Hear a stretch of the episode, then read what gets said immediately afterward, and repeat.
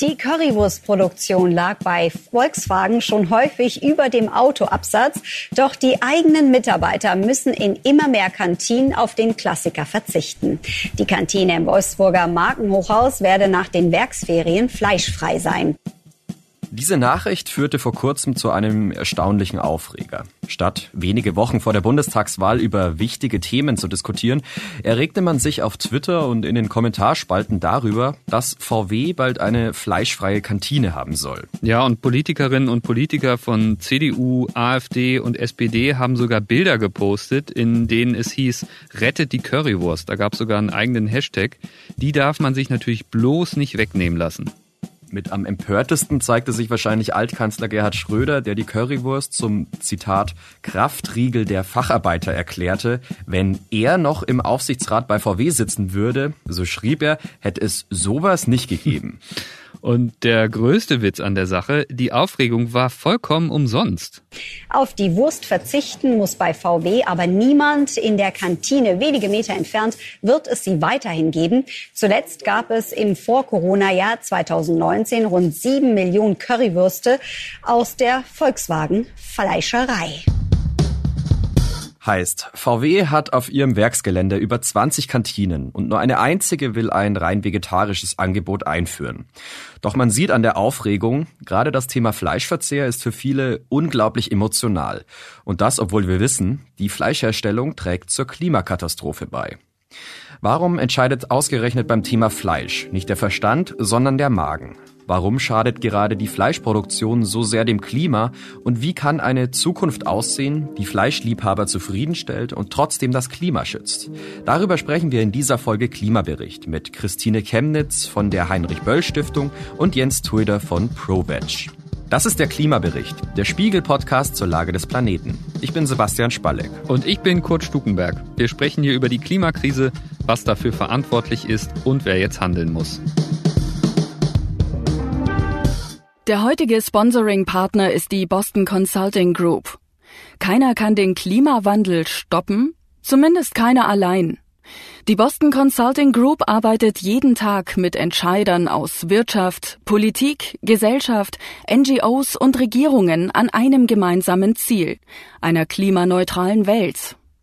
Die Boston Consulting Group bringt weltweit Expertinnen und Experten mit Kundinnen und Kunden zusammen, um diese Transformation mit gebündeltem Know-how zu beschleunigen und nachhaltig zu implementieren. Dabei entstehen klimafreundliche und profitable Lösungen. So wird Klimaschutz nicht nur zur gesellschaftlichen Notwendigkeit, sondern zum Treiber von Wettbewerbsvorteilen und wirtschaftlichem Erfolg. Nie war es wichtiger als jetzt, gemeinsam zu handeln. Group Up for Climate. Weitere Informationen auf bcg.com. Kurt ist stellvertretender Leiter unseres Wissenschaftsressorts. Er ist Experte beim Spiegel für die Fragen rund ums Klima. Hi Kurt, diese Currywurst-Debatte, das war ja nicht die erste ihrer Art, das gibt's ja immer wieder. Stichwort, wir lassen uns von den grünen Spinnern unsere Wurst nicht verbieten. Ja, das wird man ja wohl noch grillen dürfen. Nee, also gefühlt alle paar Jahre gibt es eine Debatte. Erinnern wir uns mal an den wirklich veritablen Shitstorm, als die Grünen damals mit ihrem Veggie Day um die Ecke gekommen sind. Das ist immer ein großer Aufreger. Dabei wissen wir doch alle inzwischen eigentlich, am Fleischverzehr ist nichts Gutes. Zu viel ist erwiesenermaßen ungesund, es fördert qualvolle Massentierhaltung und Fleischbetriebe nutzen Arbeiter zu Dumpinglöhnen aus. Das Ganze schädigt natürlich das Klima in gravierendem Ausmaß und auch in der Corona-Pandemie gibt es Verbindungen zum Fleischkonsum weltweit. Und trotzdem, Fleischverzehr scheint für viele ein echt wichtiges Thema, das viel mehr das Bauchgefühl betrifft als den Verstand, der es vielleicht schon besser weiß. Und es lässt sich auch gut Wahlkampf damit machen. Vor allem für Politikerinnen und Politiker aus dem konservativen Spektrum gleicht der gelegentliche Verzicht auf Fleisch fast schon einer Grundrechtseinschränkung. Und das, obwohl selbst staatliche Stellen und Behörden, zum Beispiel das Umweltbundesamt, eine Halbierung des persönlichen Fleischkonsums in ihrem Umweltmonitor 2020 empfiehlt. Wie viel Fleisch essen denn die Deutschen im Durchschnitt? Also zunächst muss man sagen, dass der Fleischkonsum zumindest in Deutschland seit ein paar Jahren tendenziell leicht abnimmt. Weltweit aber steigt der Verbrauch. 2020 lag der Fleischkonsum in Deutschland bei 57,3 Kilo pro Kopf und Jahr, was aber natürlich noch wirklich viel zu viel ist. Okay, laut dem Umweltbundesamt soll der Fleischkonsum dann also so um 30 Kilo halbiert werden. Genau. Im letzten Jahr betrug die erzeugte Menge von Fleisch in Deutschland ungefähr 8,5 Millionen Tonnen. Man spricht dann von Schlachtgewicht, auch ein interessantes Wort. Gigantische Mengen sind das aber auf jeden Fall. Und was das fürs Klima bedeutet, darüber sprechen wir ja gleich noch. Aber klar ist auf jeden Fall, von einem Fleischverbot kann im Moment echt überhaupt nicht die Rede sein.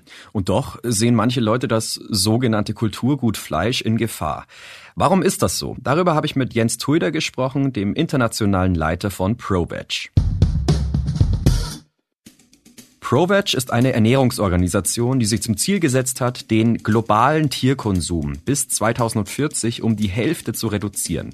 Und die Organisation hat tatsächlich auch schon einmal versucht, in einem Berliner Bezirk Kantinen fleischfrei zu gestalten mit einem Bürgerbegehren.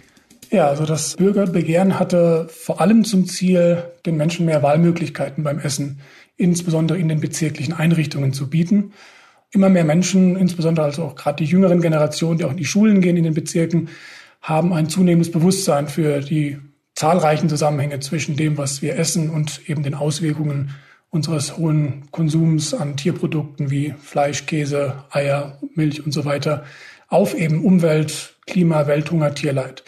Und wir wollten quasi mit einer pflanzlichen Option den Menschen diese Wahlmöglichkeit bieten, also und zwar auf dem Teller selbst entscheiden zu können, ob man Teil der Lösung sein will. Für dieses Bürgerbegehren ist Tuida zusammen mit seinen Helferinnen und Helfern auf die Straße gegangen, um Unterschriften zu sammeln. Und das wohl recht erfolgreich. Natürlich gab es auch Menschen, die das erstmal skeptisch gesehen haben. Letztlich abgelehnt haben es aber nur sehr, sehr wenige derjenigen, mit denen wir beim Unterschriftensammeln gesprochen haben.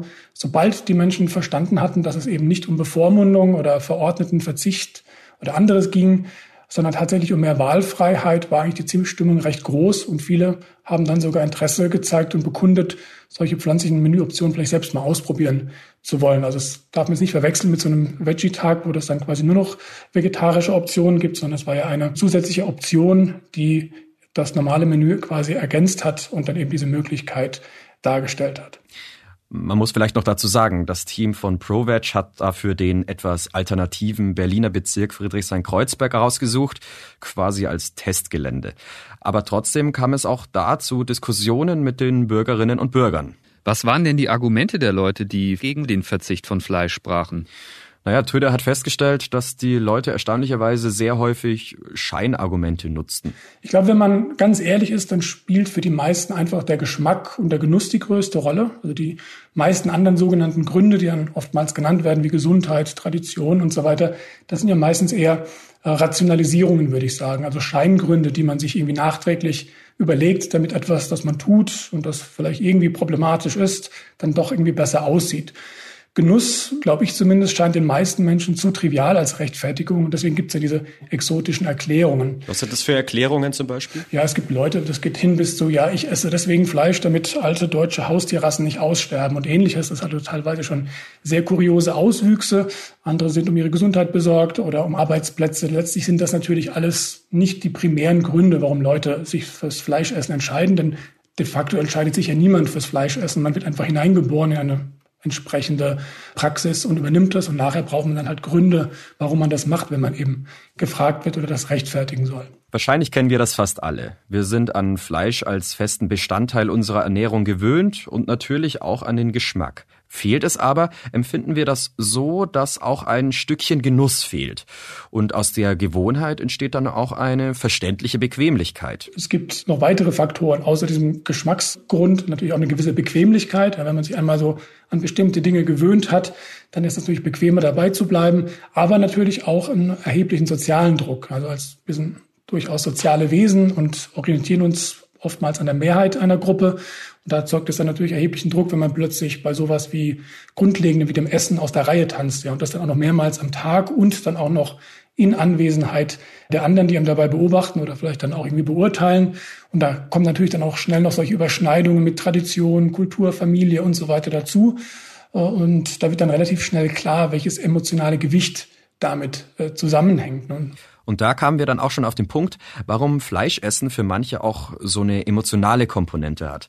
Warum die Forderung, doch mal auf Fleisch zu verzichten, manchen fast wie ein Angriff auf ihre Selbstbestimmung vorkommt. Ich glaube, ganz zentral dazu gehört die ethische Komponente.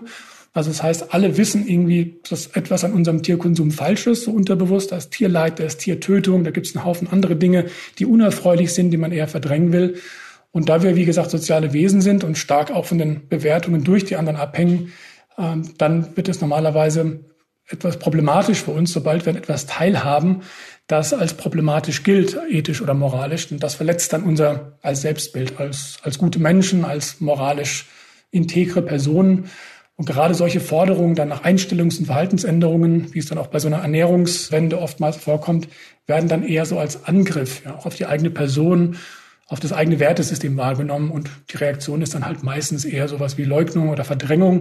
Obwohl alle wissen, wie es in Schlachthöfen zugeht, verdrängen eben viele, wie Fleisch hergestellt wird. Das Bild vom Rind auf der grünen Weide ist eben angenehmer als die Erkenntnis, dass ein Großteil des erzeugten Fleisches aus Massentierhaltung kommt. Im Jahr 2019 wurden in Deutschland mehr als zwei Millionen Tiere geschlachtet und das pro Tag.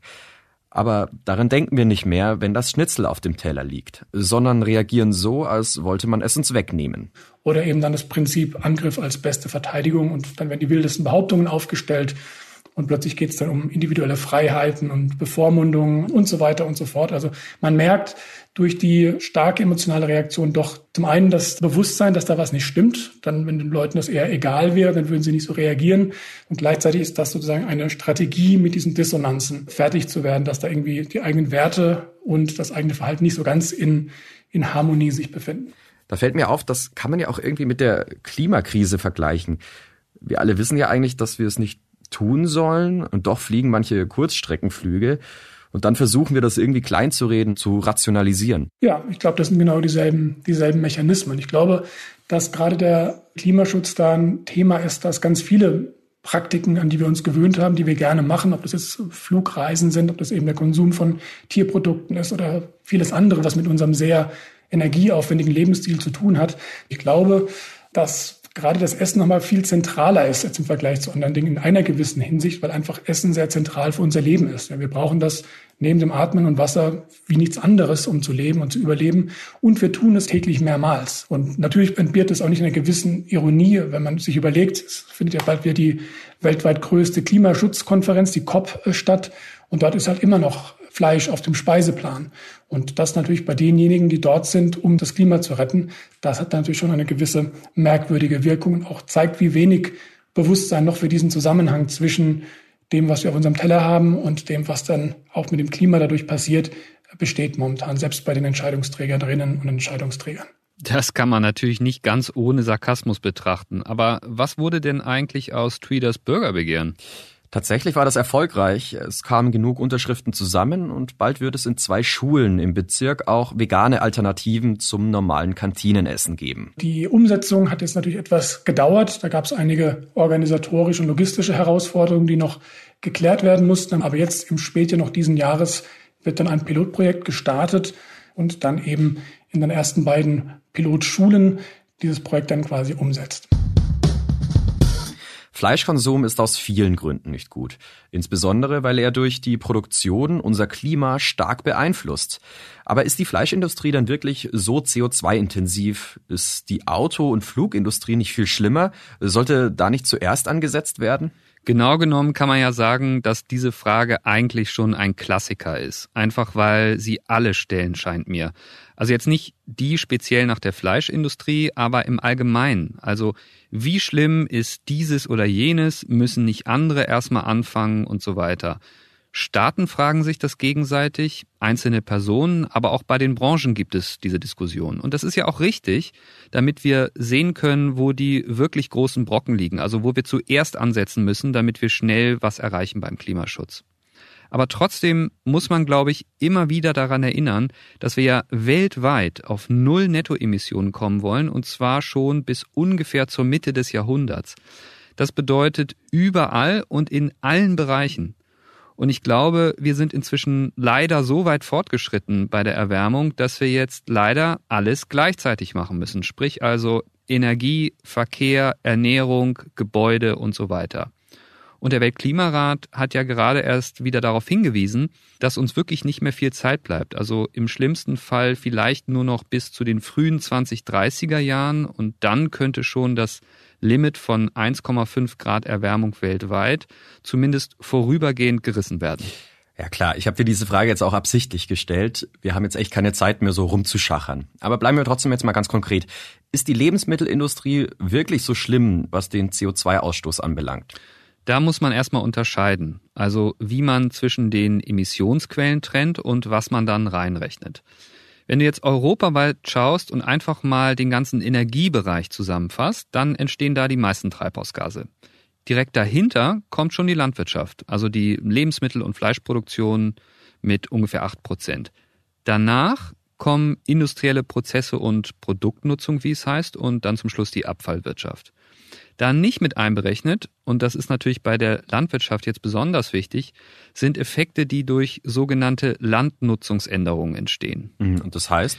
Wenn du jetzt irgendwo Wald rodest und darauf einen Acker anlegst, dann werden ja erstmal Treibhausgase frei. Das ist damit grob gesagt gemeint. Wenn auf der Fläche jetzt vorher nicht irgendein Wald stand, sondern Urwald, dann sind die Auswirkungen klimamäßig natürlich besonders krass. Du hast vorhin gesagt, du guckst jetzt europaweit drauf. Was ist dann, wenn man jetzt nur Deutschland betrachtet? Ich glaube, da ist es am sinnvollsten, wenn man sich die CO2-Verursacher nach Sektoren anguckt. Das ist das, was im nationalen Klimaschutzgesetz auch angelegt ist.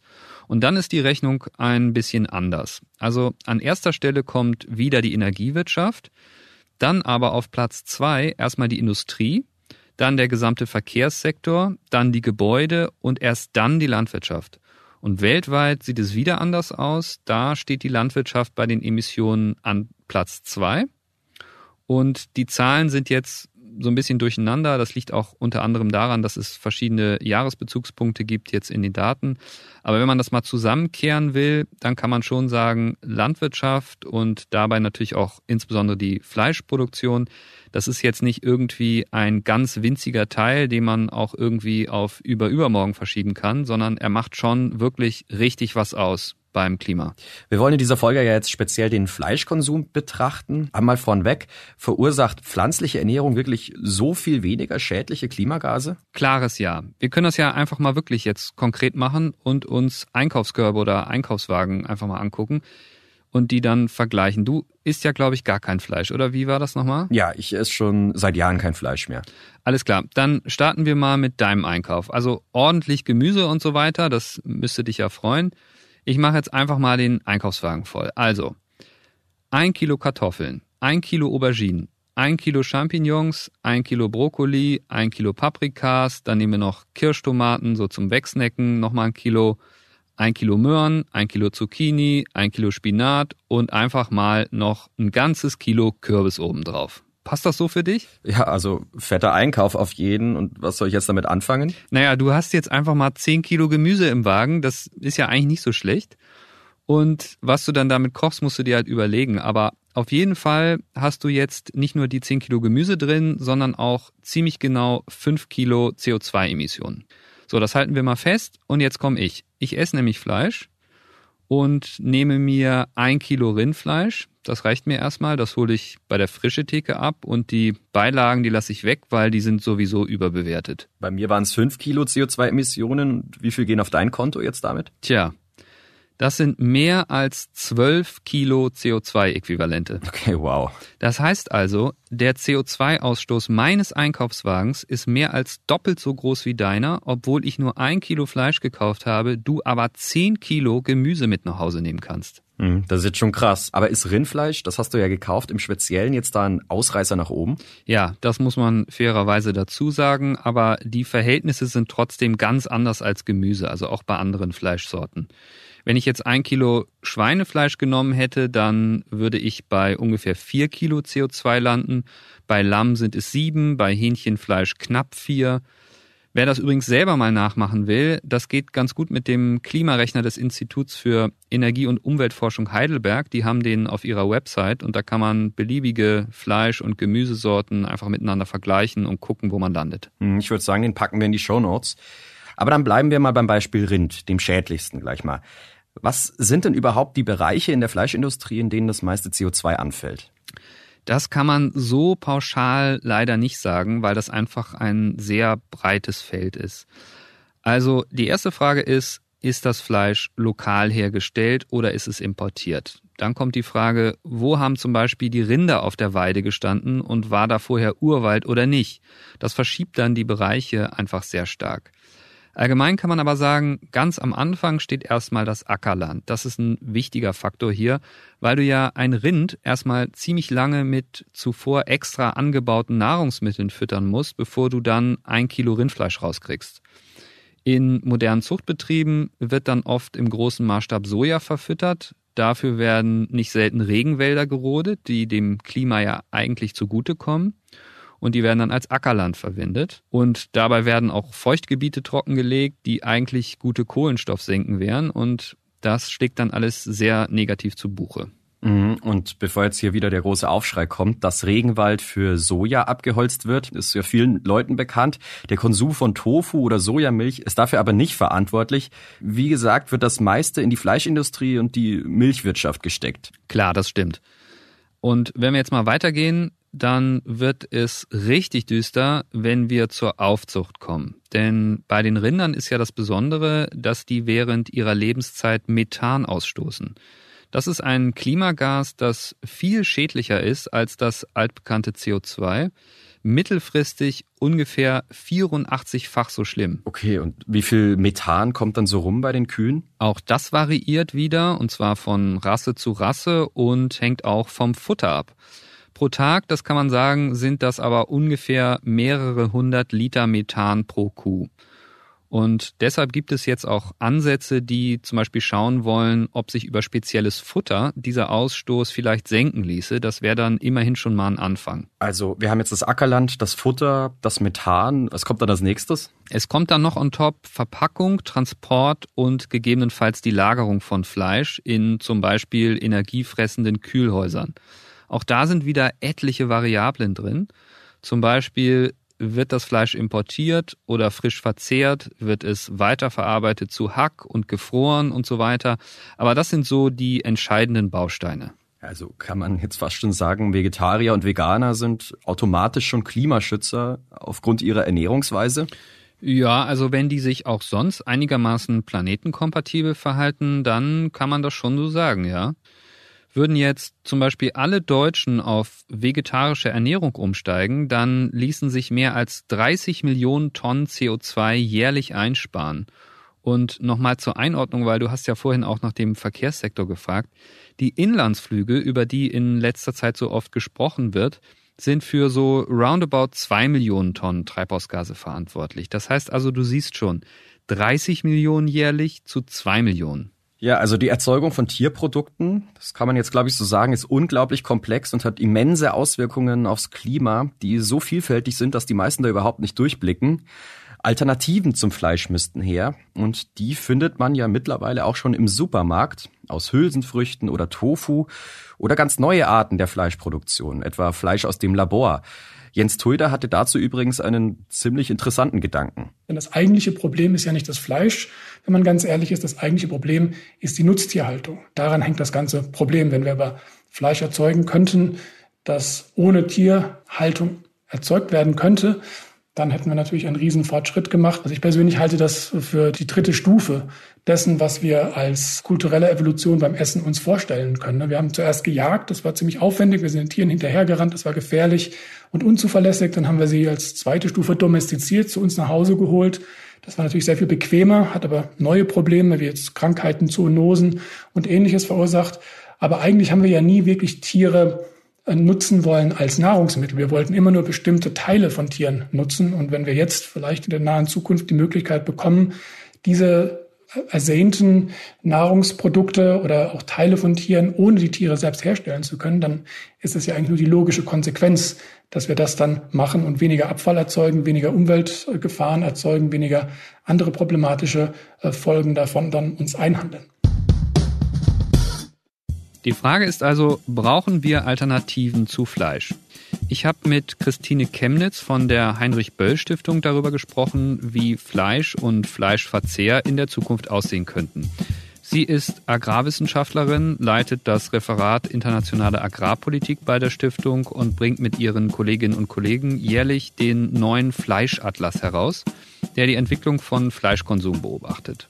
Als erstes habe ich sie gefragt, was sie denkt, wie sich der Fleischkonsum in den nächsten Jahren entwickeln wird. Also ob er steigt oder abnehmen wird. Ja, es geht leider nicht runter, sondern es wird weiter ansteigen. Die FAO gibt jedes Jahr den sogenannten Food and Agriculture Outlook heraus. Kurze Erklärung, die FAO ist die Ernährungs- und Landwirtschaftsorganisation der Vereinten Nationen. Und da zeigen sie, wie wird sich das denn so in den nächsten neun bis zehn Jahren entwickeln. Und der letzte hat nochmal gezeigt, dass bis zum Jahr 2029 nochmal 40 Millionen Tonnen mehr Fleisch weltweit gegessen werden. Dann sind wir ungefähr bei 300 60 Millionen Tonnen Fleisch, die weltweit jedes Jahr verzehrt werden. So, und das muss man sich vorstellen. Wir sind heute schon an der absoluten Belastungsgrenze der Welt und Fleisch, Fleischproduktion belastet das Klima, belastet die Landnutzung, belastet die Biodiversität. In vielen Industrieländern ist der Fleischkonsum in der Tendenz auf einem sehr hohen Niveau gleichbleibend. Wo er am allerstärksten steigt im Moment ist in Asien, vor allen Dingen in China auch auf einem viel, viel geringeren Niveau in afrikanischen Ländern. Aber diese im Moment noch aufsteigenden Ökonomien oder Entwicklungsländer haben bei weitem nicht das Niveau erreicht, auf dem sich die Industrieländer bisher befinden. Das sind ja keine guten Aussichten. Aber wie sieht es denn in Deutschland aus? Du meintest ja vorhin, der Durchschnittsdeutsche isst etwa 57 Kilogramm Fleisch.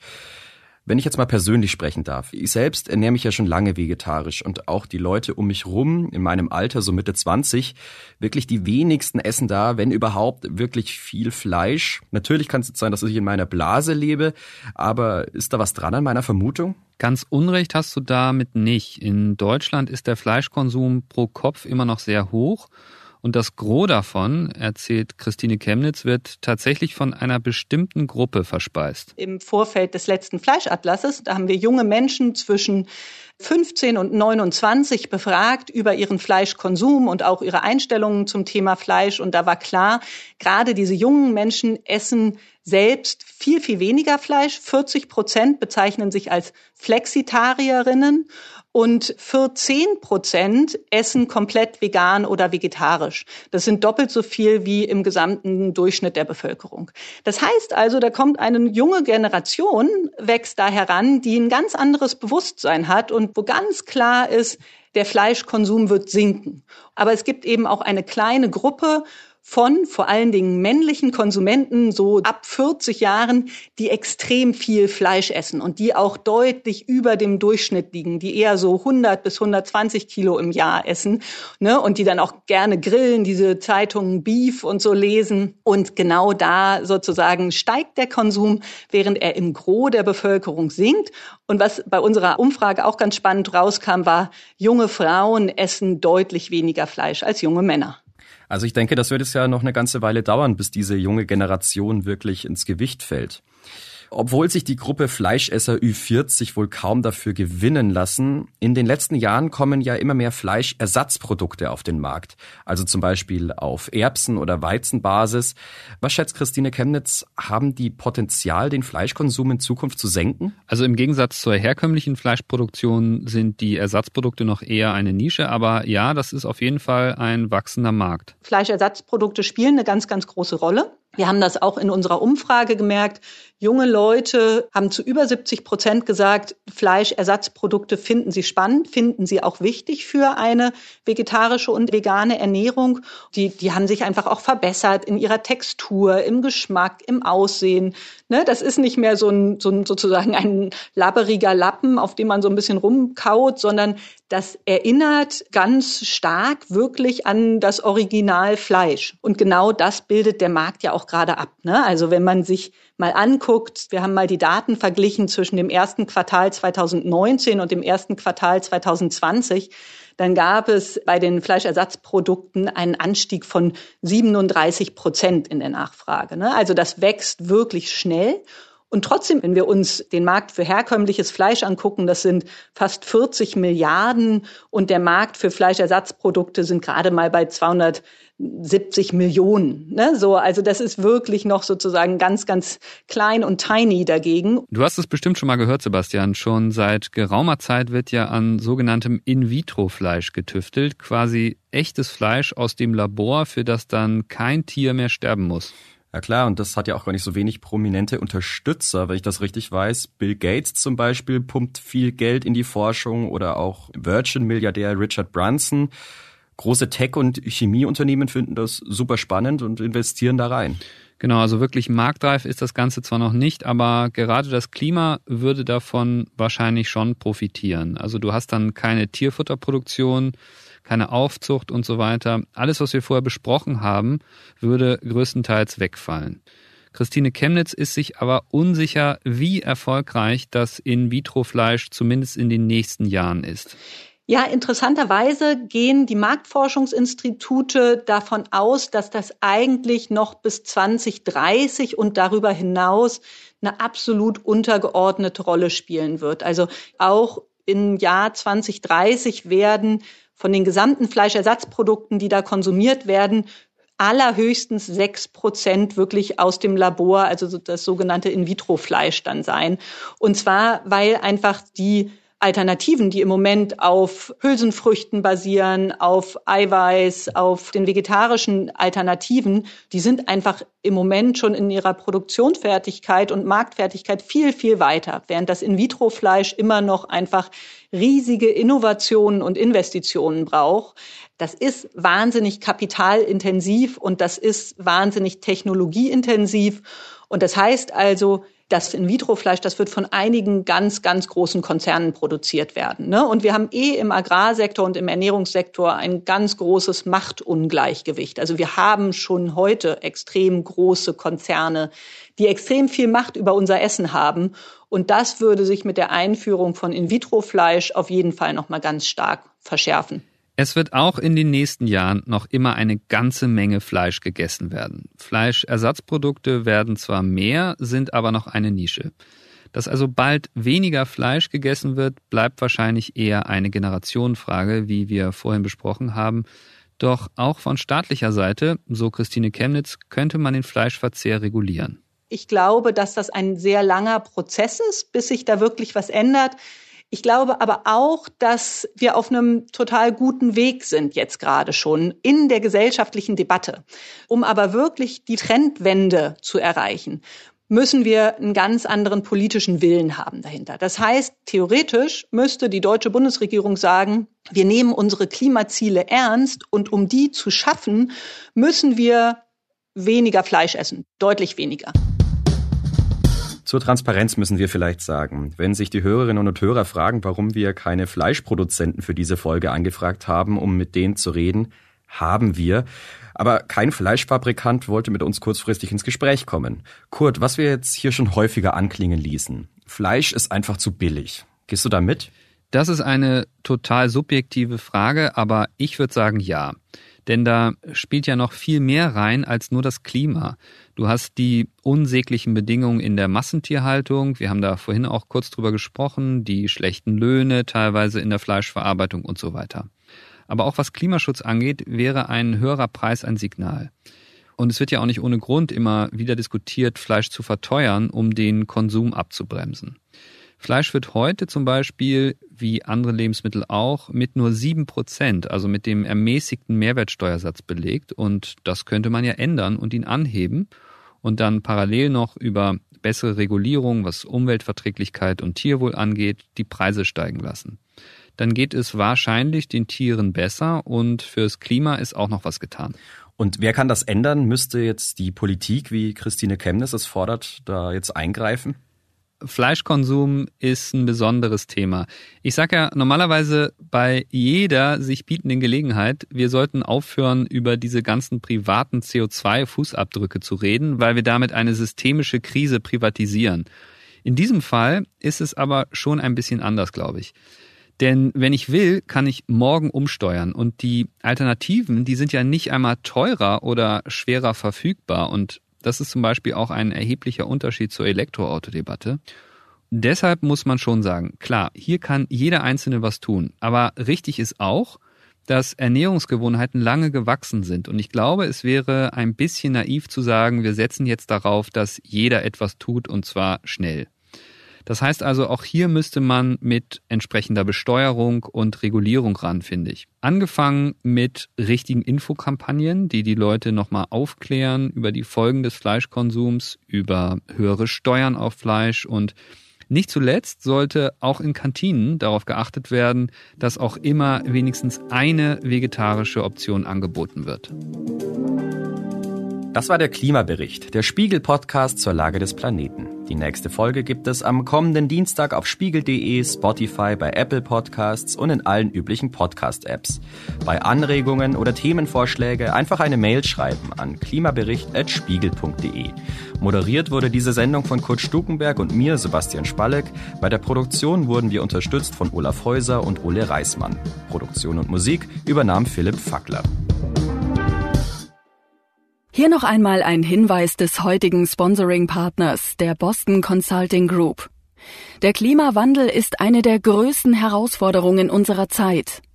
Zu groß für den Einzelnen, aber nicht zu groß, wenn viele gemeinsam als Gruppe handeln. Davon sind wir von der Boston Consulting Group überzeugt. Wir arbeiten mit Akteurinnen und Akteuren aus Unternehmen, NGOs und Regierungen zusammen, um eine dekarbonisierte, nachhaltige Welt zu schaffen.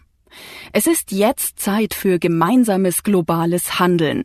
Group Up for Climate.